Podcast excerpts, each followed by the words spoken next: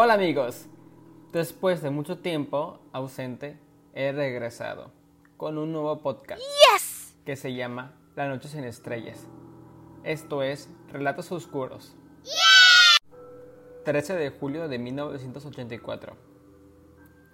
Era demasiado tarde, ya era de noche, y Andrea no llegaba. Mi madre salió con ella para ir de compras por ser días de cumpleaños pero me preocupaban bastante. Me dijo mi madre que no tenía que buscarlas. Ella sabía qué hacía y estaban a salvo. O eso decía ella.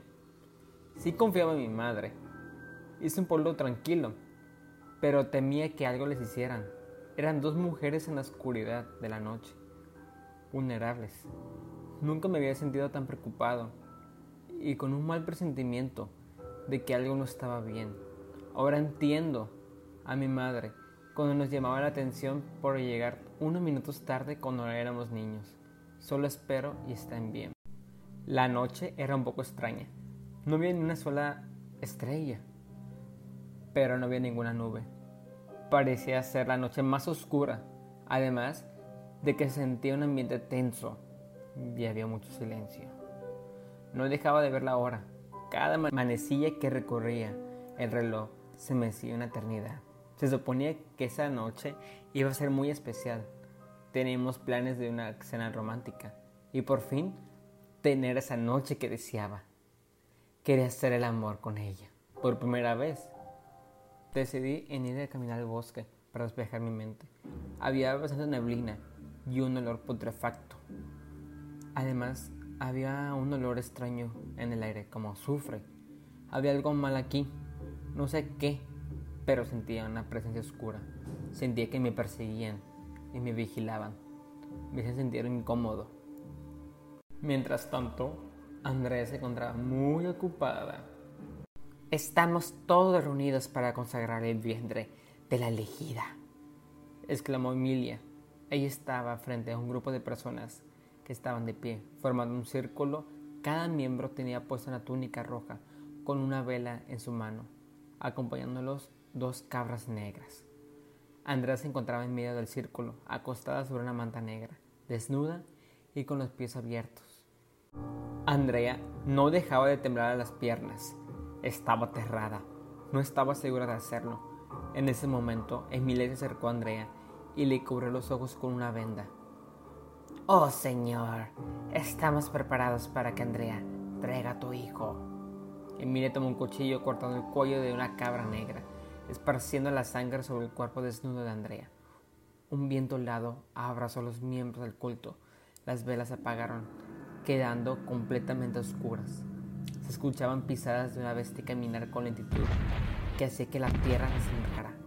Esa cosa oscura y terrorífica que nadie vio llegó con Andrea, acariciándola con sus grandes garras negras.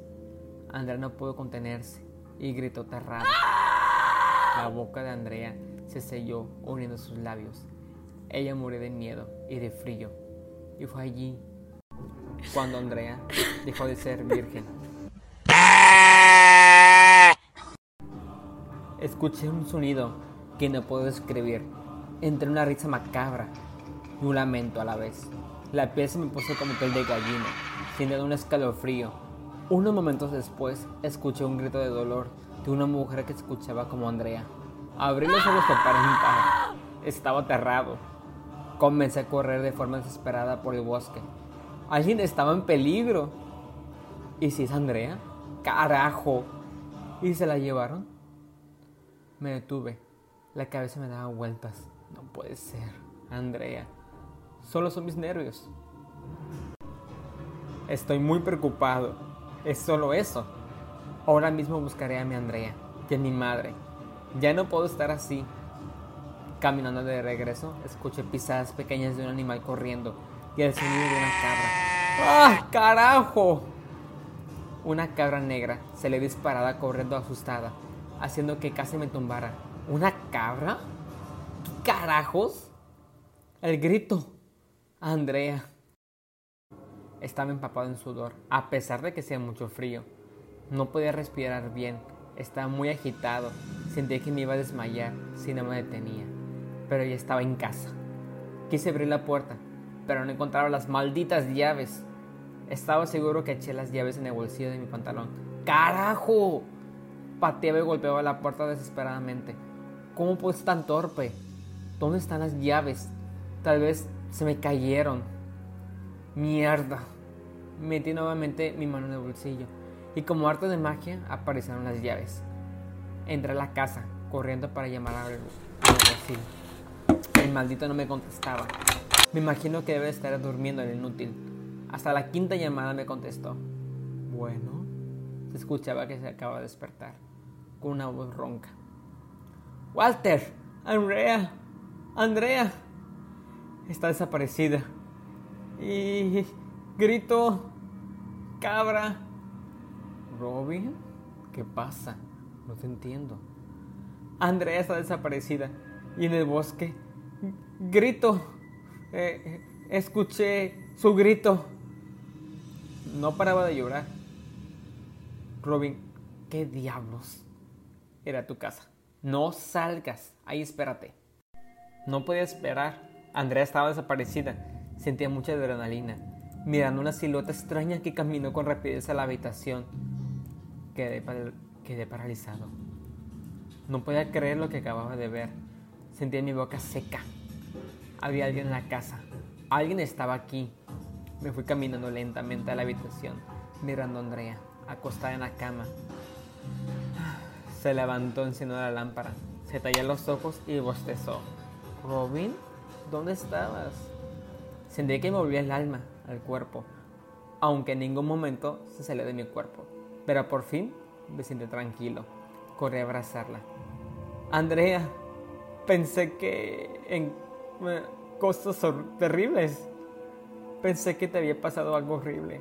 Estaba muy asustado. Ay, Robin, tengo horas esperando que llegaras. Decidí en dormir, ya que tú no llegabas. Perdóname, cielo. La abracé, besándola. Ella tomó mi mano apretándola. Robin, quiero que me folles. Tomamos, sorbo a sorbo, la oscura verdad que nos amarga.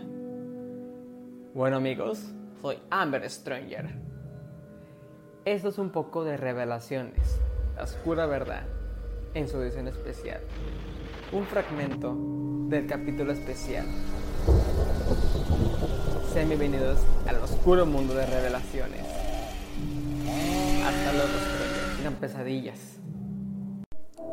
Strangers, ¿te gusta el terror? Te puedes sumergir en el oscuro mundo de revelaciones, adquiriendo mi libro, Revelaciones, la oscura verdad, edición especial. Ya disponible la preventa.